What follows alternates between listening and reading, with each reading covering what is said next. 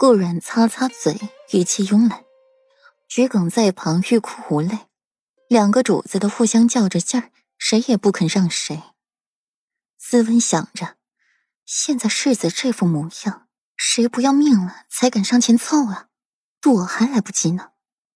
书房里，裴玉刚安置好了床榻，许久不睡了，如今一来，倒有一种恍如隔世的感觉。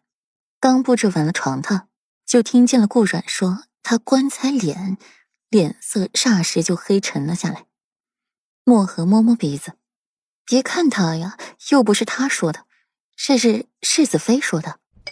世子妃，真是这么说的？裴玉嗓音优良。回避世子，这是温情亲耳听见的。棺材脸，墨荷抬起头，悄咪咪的打量一下。世子妃形容的很形象吗？出去。冷漠的声音响起，墨荷不敢多做停留。一道残影闪现而过，人便已经到了院子里。刚到院子，就瞧见了一群暗卫在那儿打赌，世子爷能晾世子妃几天？我打赌三天。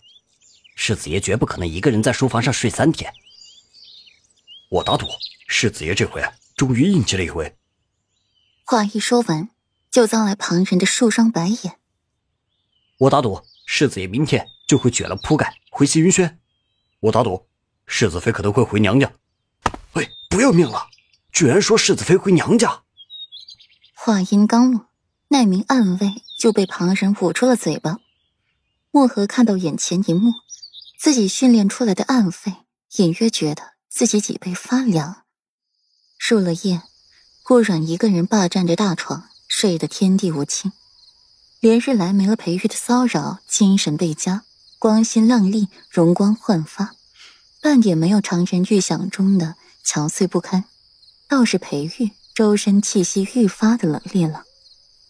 顾阮两日来第一次见着裴玉，一脸明媚的笑意。险些刺痛了裴玉的眼，顾阮看到了裴玉脸上阴郁的表情，心肝一颤，朝他走过去，明显有要缓和的意思。哪知道裴玉傲娇的扭头就走了。顾软背了一晚上的副稿也没地方展现。木荷，你们裴世子近日是吃了炸药是吧？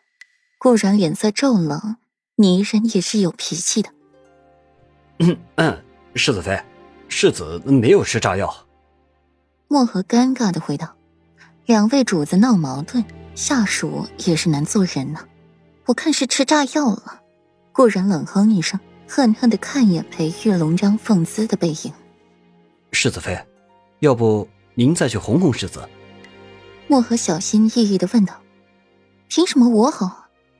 是你们世子没事找事，说你们世子爷是女人。”就犯七出慎妒一条，可以休妻了。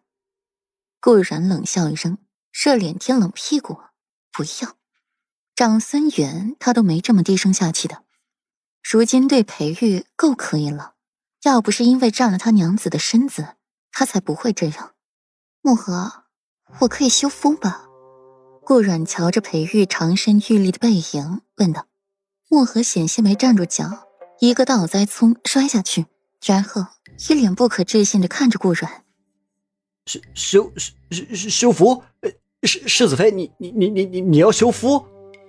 墨荷结结巴巴的，才说完一句惊世骇俗的话，所幸是在七云轩，而不是在别处，不然传了出去，这又是平城的一大笔谈资了。放心，在本妃找到下家之前，是不会修复的。桔梗，收拾东西。